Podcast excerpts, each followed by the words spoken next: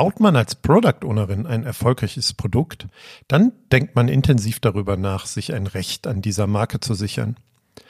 Das Vorgehen zur Anmeldung einer Marke erläutert Lazar Slavov im Gespräch mit Dominik.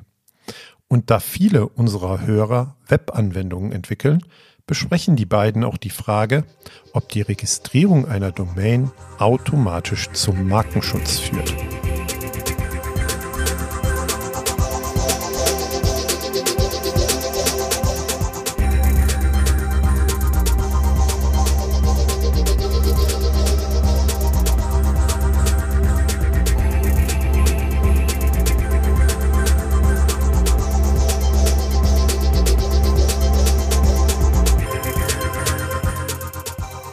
Wenn wir Produkte entwickeln, kommen wir an dem Thema Markenrecht früher oder später nicht vorbei.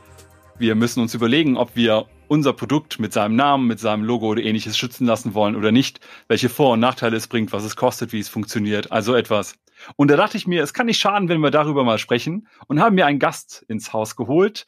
Lazar, schön, dass du da bist. Hi Dominik, grüß dich. Ja, vielen lieben Dank für die Einladung. Ich freue mich sehr. Äh, ja, ich bin Lazar. Ich bin mittlerweile seit knapp drei Jahren bei Trusted Shops, dort als Legal Consultant tätig, ähm, bin aber zugleich auch tatsächlich noch ähm, Anwalt in, in der Kanzlei Völlig, Rechtsanwalt in Köln. Und da machen wir tatsächlich ähm, Schwerpunkt, schwerpunktmäßig eben geistiges Eigentum und das heißt auch Markenrecht. Insofern freue ich mich sehr, dass wir uns ein bisschen da austauschen können. Ich höre schon, ich habe mir auf jeden Fall den richtigen ins Haus geholt. Äh, das ist total gut. Unsere Zielgruppe, unsere Zuhörer sind ja vor allem äh, Product Owner, Product Leader und ähnliches. Äh, das heißt, die werden vor allem auch digitale Produkte und so weiter entwickelt haben. Wenn wir jetzt über Markenrecht und äh, all dem, was dazugehört, sprechen wollen, vielleicht die erste ganz stumpfe Frage. Kannst du mir erklären, was überhaupt eine Marke ist? Ja, sehr gerne.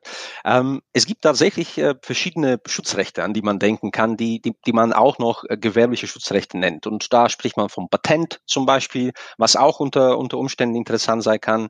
Äh, man spricht von Urheberrechten oder auch von ähm, Geschmacksmustern und so weiter.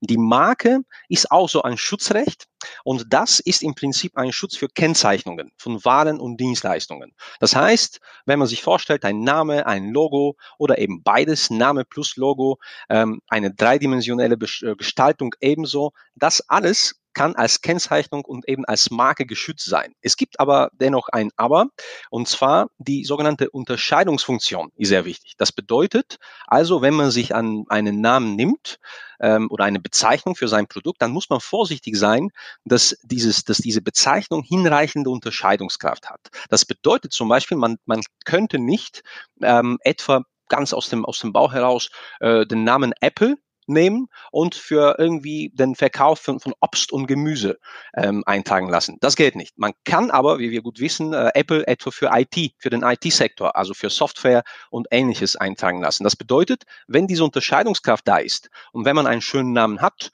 die eben, der, der dann eben das erfüllt, dann kann das auch eine Marke werden. Und es gibt einige Varianten, wie man eine Marke bekommt. Dazu werden wir sicherlich auch gleich sprechen.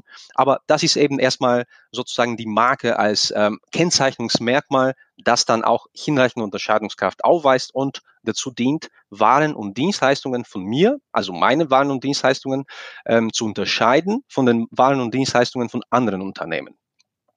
Und das hilft mir auch so ein bisschen, wenn ich das richtig verstanden habe. Und äh, da muss ich mich vielleicht an der anderen Stelle jetzt auch ein bisschen als, als Unwissender outen, äh, dass wenn jemand anders meine Marke zum Beispiel verwenden möchte. Also ich würde jetzt meinen, ich baue jetzt irgendwie eine Web-Applikation und ich nenne sie, ähm, keine Ahnung, äh, Iron Bottle ich habe hier eine eiserne, äh, so eine äh, Edelstahl-Trinkflasche gerade stehen, Iron Bottle. Ähm, und dann kann ich auch verhindern, dass jemand anders sein Produkt ähnlich nennt oder genauso nennt. Oder wie kann ich mir das vorstellen?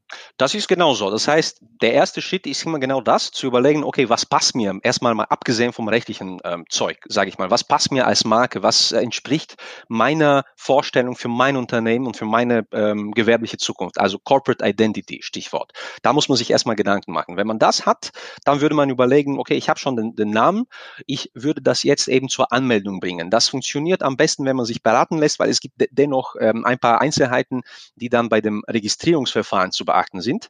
Aber wenn man das dann eben hinbekommt, ähm, entweder selbst oder eben besser mit einem Anwalt, der dann spezialisiert ist, dann bekommt man irgendwann, ich sag mal, zwei, drei Monate dauert es ungefähr ähm, beim deutschen Patent- und Markenamt, ungefähr so oder etwas weniger in Alicante, das heißt für die europäische Marke. Und das Ziel ist dann, dass du am Ende als Produktowner tatsächlich eine Marke hast, eine Urkunde ebenso. Und das bedeutet, deine Marke wird ähm, geschützt. Und zwar, sie wird geschützt nicht, nicht erst nach der Registrierung, also das kann ja dauern, sondern dann mit Wirkung auf die Anmeldung. Also in dem Moment, wo, wo deine Unterlagen beim Amt landen, dann wird dieses Datum notiert und das heißt dann Prioritätsdatum. Und ab diesem Zeitpunkt genießt dein, dein Name, also jetzt in dem Fall, wenn ich mich nicht irre, war das ähm, Iron Bottle, war das, ne? Das wäre dann ein Name, so, der wird geschützt und wenn dann die Eintragung steht, ähm, dann darfst du auch schon dieses R verwenden, also das R im Kreis, wohlgemerkt nicht, nicht früher, das heißt, äh, dieses R im Kreis darfst du dann erst mit der, mit der Eintragung tatsächlich verwenden und dann kannst schauen, das dritte nicht dein Zeichen, also wenn das jetzt nur eine Wortbezeichnung ist, das dritte eben nicht Iron Bottle für die gleichen Produkte oder ähnliche Produkte wie du verwenden oder aber ein Zeichen, was ähnlich ist. Und jetzt kommen wir zu dem mehr oder weniger zentralen Begriff des Markenrechts und das ist die Verwechslungsgefahr. Das heißt, man muss sich das so vorstellen, es ist ja nicht nur so, dass wenn ein Dritter direkt Iron Bottle nimmt und ähm, für die gleichen Produkte oder eben ähnlich ähm, verwendet, dass dann deine Marke verletzt wird, sondern schon dann, wenn etwa ähm, der Dritte, ich sag mal, einen Namen nimmt, der heißt ähm, nicht Iron Bottle, aber Iron Golden Bottle oder so, also mit irgendeinem Zusatz dazwischen.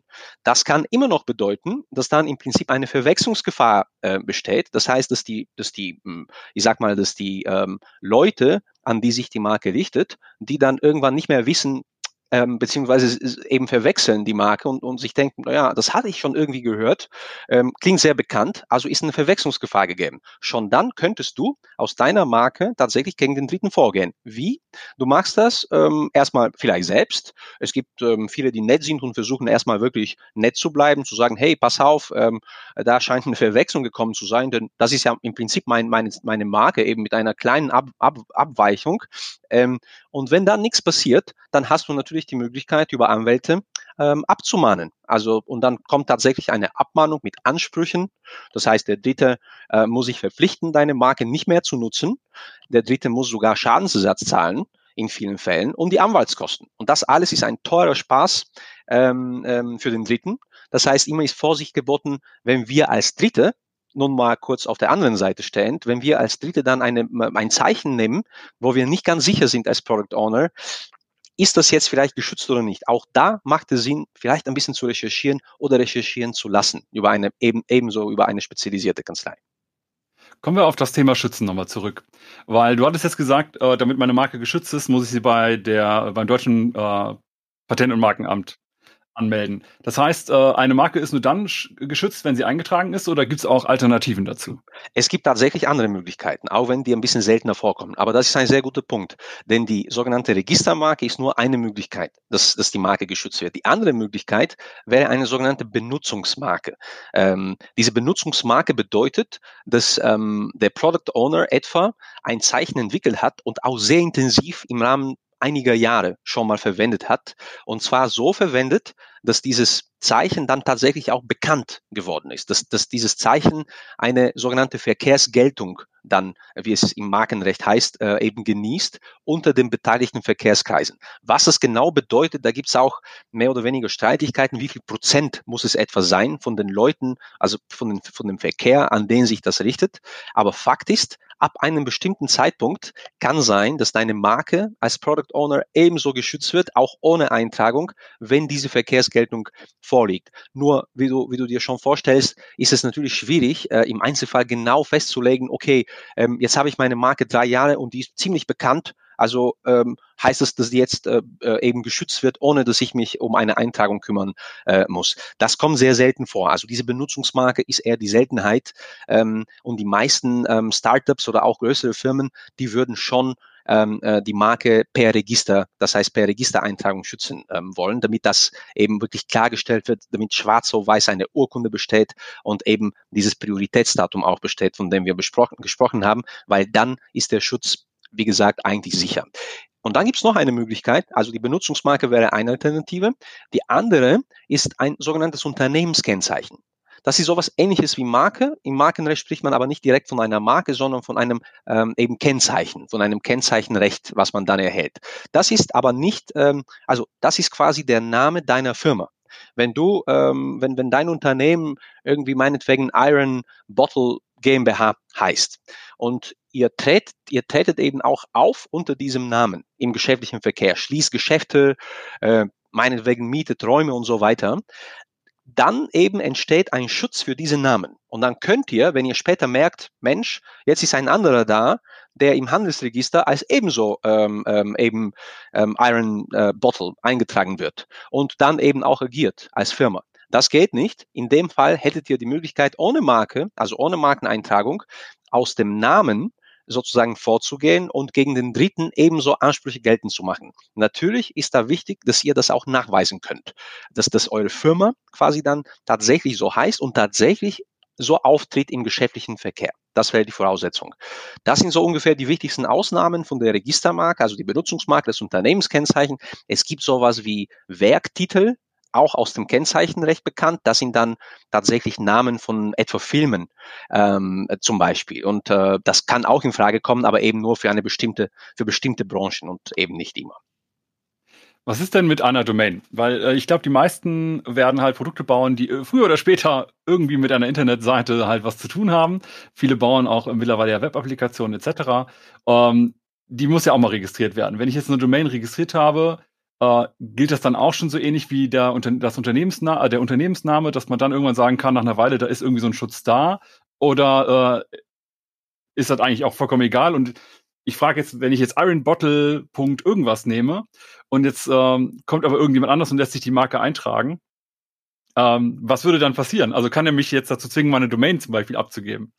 Ein sehr guter Punkt. Ähm, denn tatsächlich ist das so, dass die bloße Domain-Registrierung tatsächlich nicht zu einem, ähm, zu dem Entstehen eines Schutzrechts führen kann.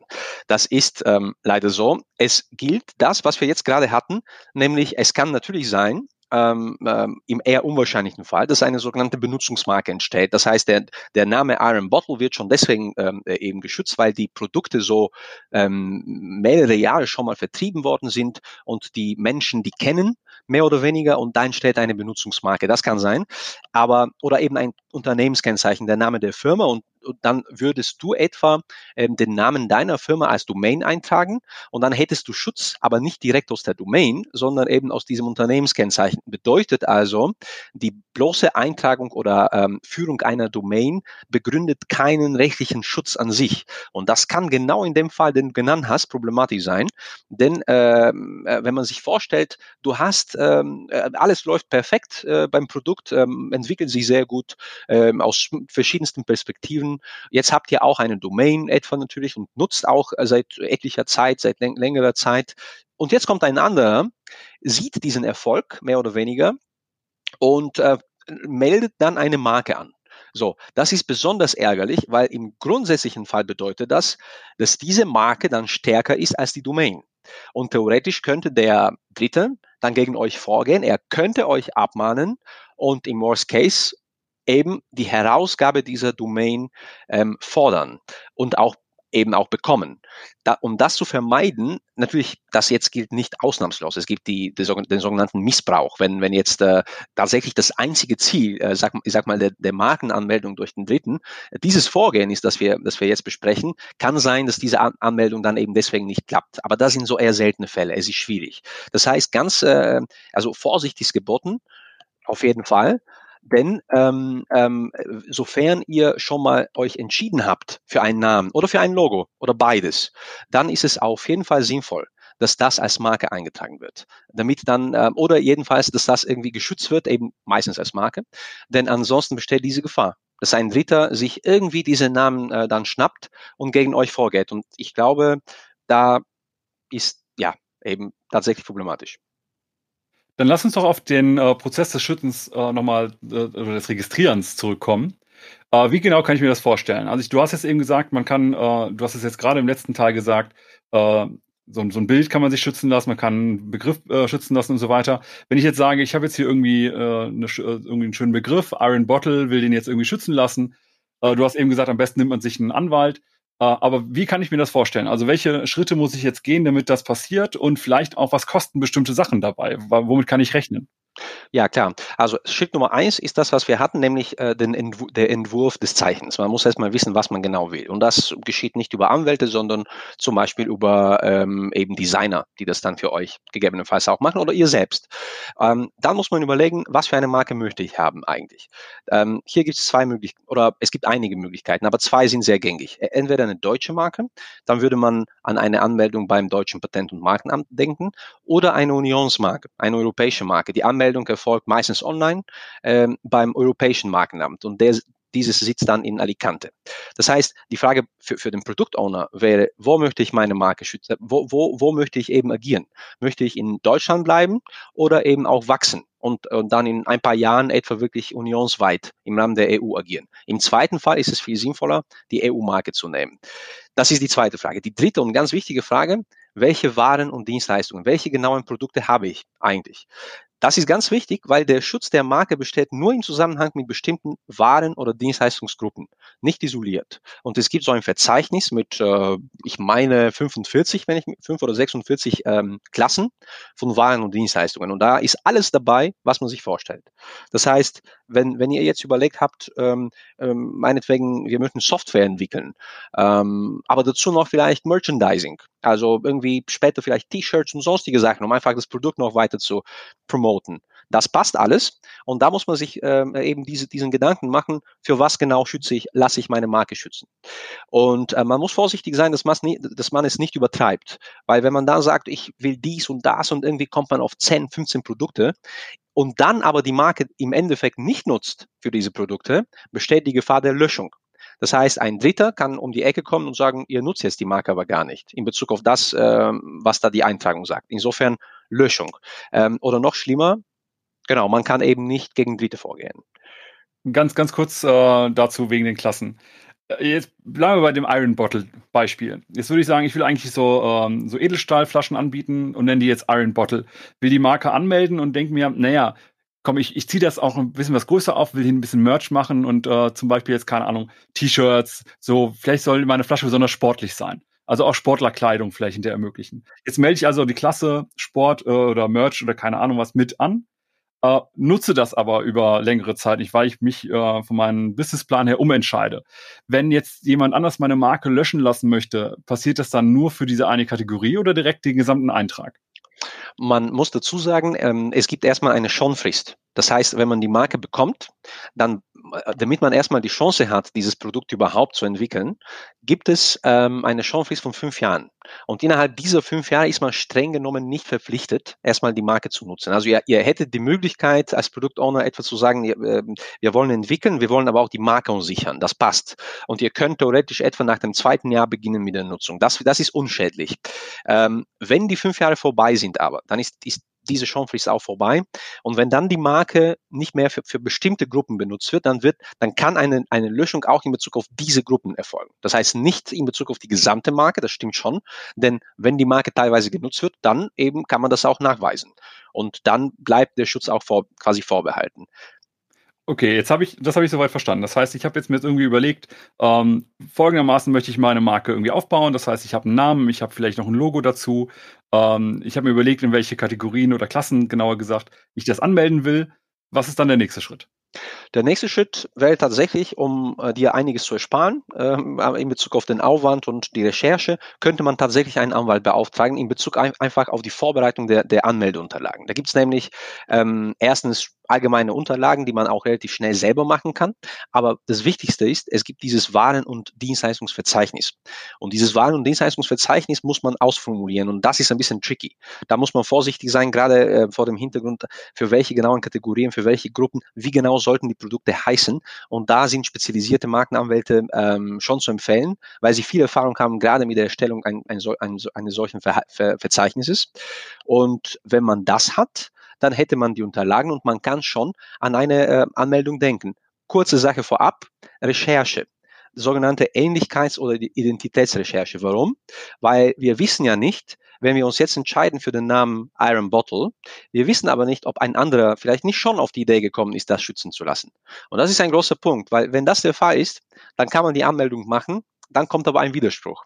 Und die Morse Case ähm, wird aufgrund dieses Widerspruchs meine Marke wieder gelöscht. Und um das zu vermeiden, bietet sich eine Recherche an. Die kann man selbst erstmal ein bisschen vornehmen, zum Beispiel in den Registern beim deutschen Patent- und Markenamt schauen, ob die gleiche Bezeichnung da ist. Man kommt aber dann nicht weiter, denn es, wie schon am Anfang gesagt, es kann schon sein, dass eine ähnliche Marke, das ist ein ähnliches Zeichen, ähm, ebenso Schutz genießt gegen dann diesen Namen, weil es wirklich sehr ähnlich klingt. Also Stichwort Verwechslungsgefahr. Und da gibt's ähm, äh, auch die Anwälte machen das nicht direkt, sondern externe Dienstleister, ähm, Rechercheunternehmen. Und diese Rechercheunternehmen, die sind dafür da, äh, kosten auch nicht viel. Also zu den Kosten kommen wir gerne gleich ungefähr, aber die kosten nicht viel und dann bieten, bieten dann eben diese Möglichkeit zu schauen, gibt es wirklich irgendwie in der EU, wenn es eine EU-Marke sein soll, diese Namen schon mal in einem Register etwa oder als EU-Marke in einem ähnlichen, in einer ähnlichen Form was vielleicht eine Verwechslungsgefahr begründet. Das sollte man checken lassen, ist auf jeden Fall empfehlenswert, gerade bei ähm, einem klaren Plan für die Zukunft, damit man dann nicht riskiert, dass die Marke schon direkt am Anfang angegriffen wird. So, und wenn man das alles hat, dann kommt zur Anmeldung. Die, die Marke wird angemeldet, man wartet ab, ähm, ähm, einige Monate, zwei, drei Monate. Und im besten Falle, ohne Widerspruch, ohne dass irgendein ein Widerspruch kommt, wird dann die Marke, etwa in Deutschland, wird dann die Marke eingetragen. Jetzt hattest du eben, äh, weil du gerade nochmal Deutschland sagtest, das triggert bei mir, dass du eben gesagt hast, ich kann eine Marke als Unionsmarke oder als äh, oder in Deutschland anmelden. Ich vermute fast, es geht gleich um Richtung Kosten, aber gibt's da, also wenn ich jetzt eine EU-Marke anmelde, ist sie doch wahrscheinlich auch in Deutschland geschützt, oder? Ja, genau so ist es. Genau so ist es. Es gibt ähm, tatsächlich den Vorteil, der Vorteil ist klar, ähm, wenn du eine EU-Marke anmeldest, dann bekommst du Schutz gleichzeitig automatisch in allen 28, 27, wohlgemerkt, UK ist nicht mehr da, 27 Ländern der, der EU bekommst du dann gleichzeitig und automatisch Schutz. Das ist der klare Vorteil.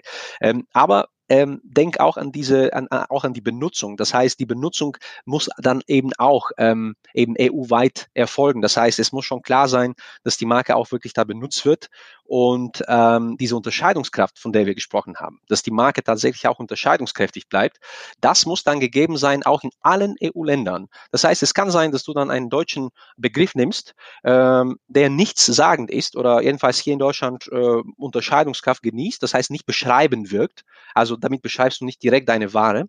Dafür aber in Spanien und wenn das der Fall ist, dann scheitert die EU-Marke, weil eben die Unterscheidungskraft in Spanien, in einem EU-Land nicht klappt, weil dort dein Begriff im Gegensatz zu hier ähm, ja eben beschreibend wirkt für die Waren, für die konkreten Waren, die du, die, die du gewählt hast. Und dann klappt es nicht.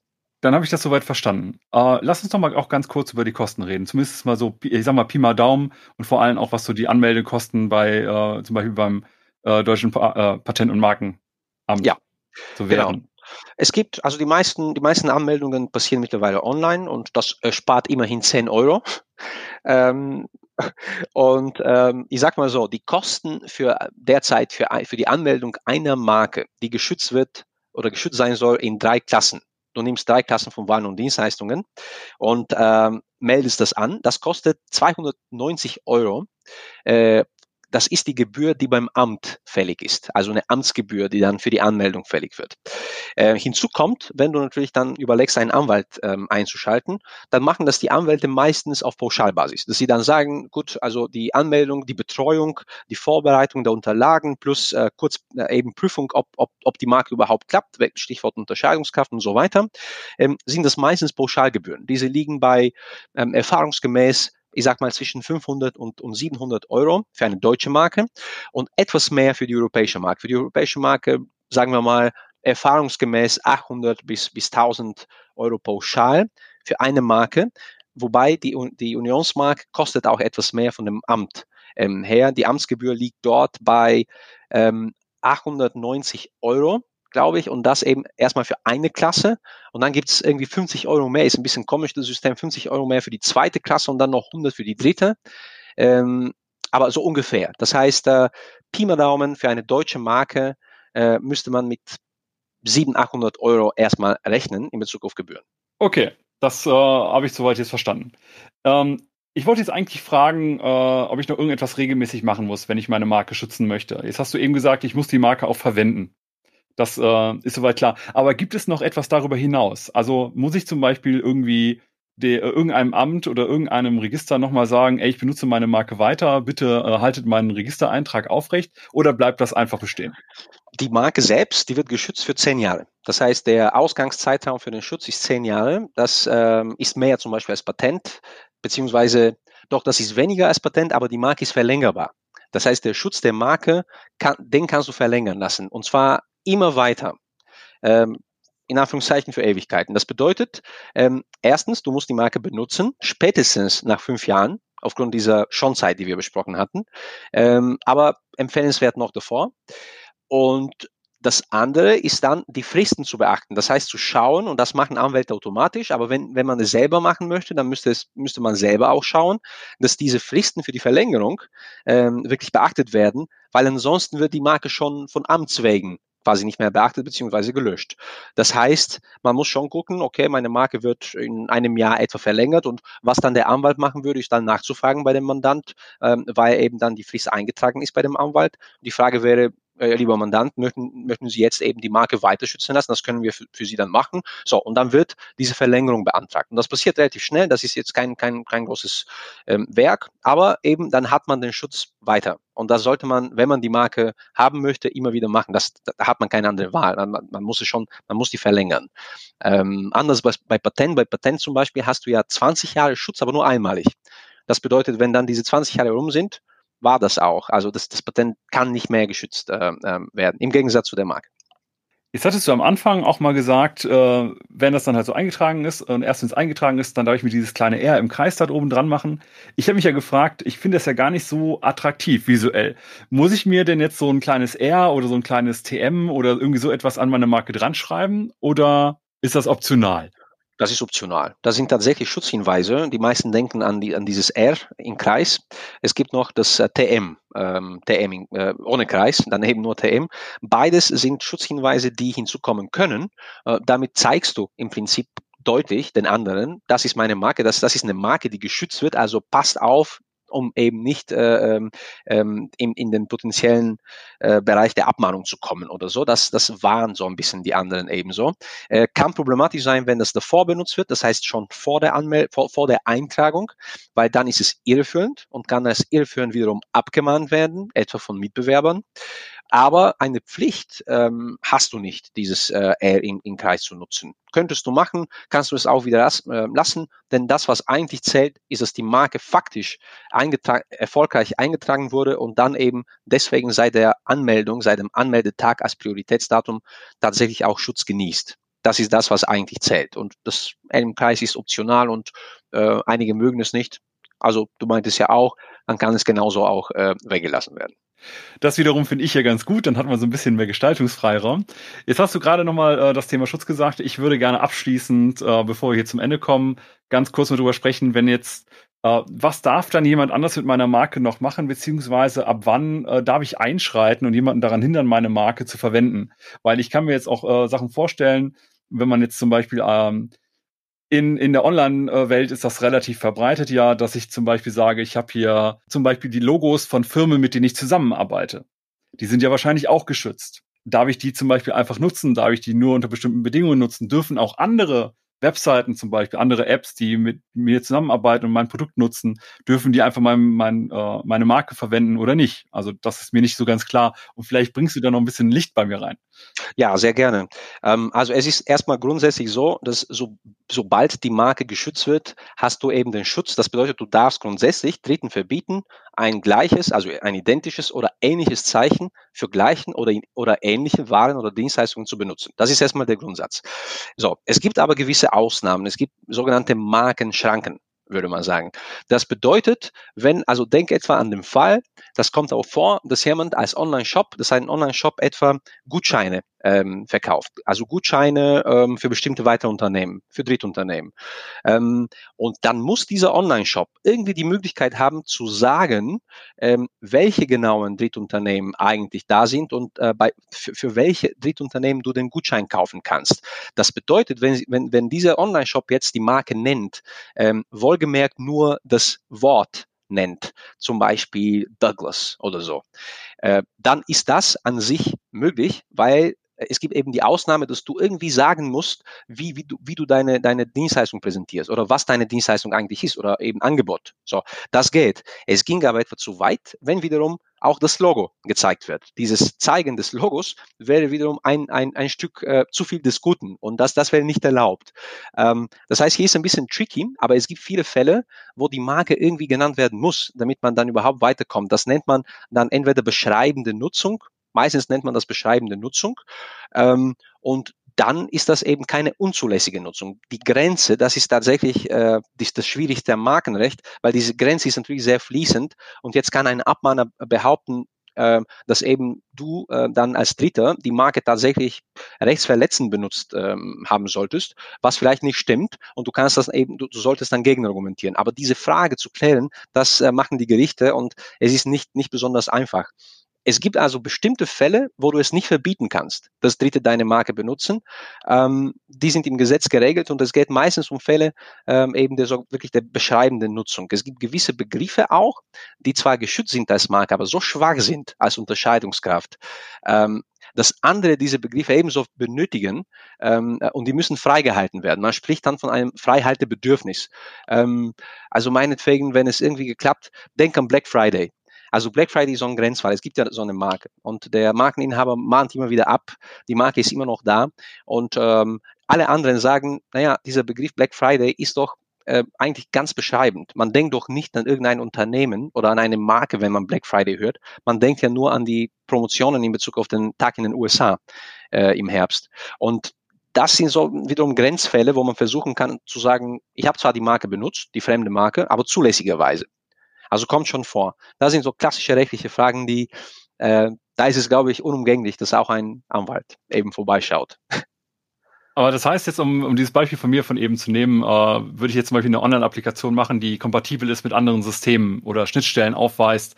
Keine Ahnung, ich würde jetzt irgendwas zum Thema Sport machen und könnte sagen, ey, wir sind hier mit äh, keine Ahnung, Runtastic mit äh, irgendeiner anderen Lauf-App und so weiter kompatibel und man kann die Daten austauschen, dann ist es äh, schon sinnvoll, äh, bei den jeweiligen Rechteinhabern nochmal nach der Erlaubnis zu fragen, deren Logos benutzen zu dürfen, oder? Ja, also das wäre der, das wäre der Ausgangspunkt. Klar, am sichersten, das machen jetzt nicht alle, aber klar, die, die sicherste äh, Lösung wäre hier zu schauen, dass man, dass man äh, kurz mal nachfragt nach, nach einer Zustimmung. Dann hätte man, dann wäre man auf jeden Fall auf der sicheren Seite.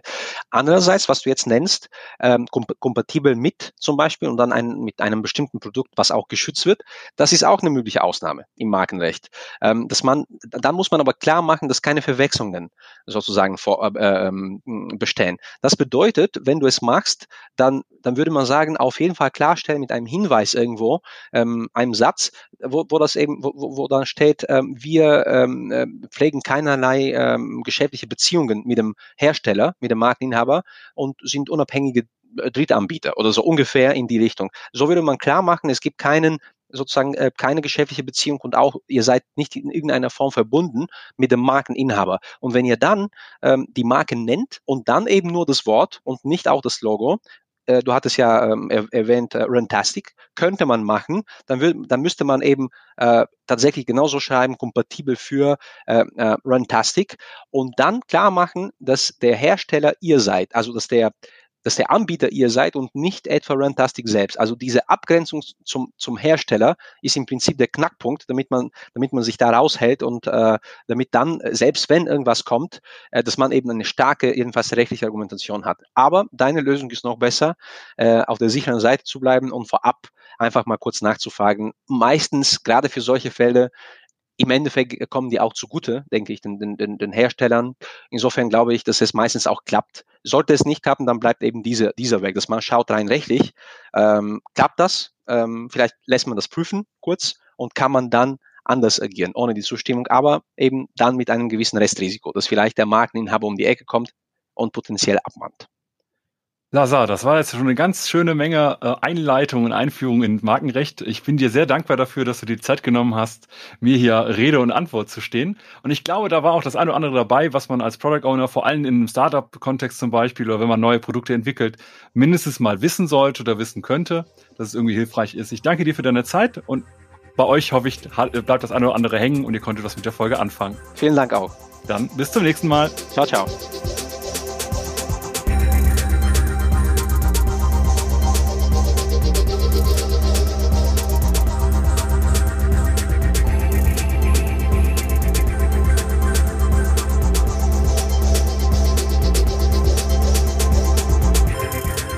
Wir freuen uns über euer Feedback zu dieser und anderen Folgen.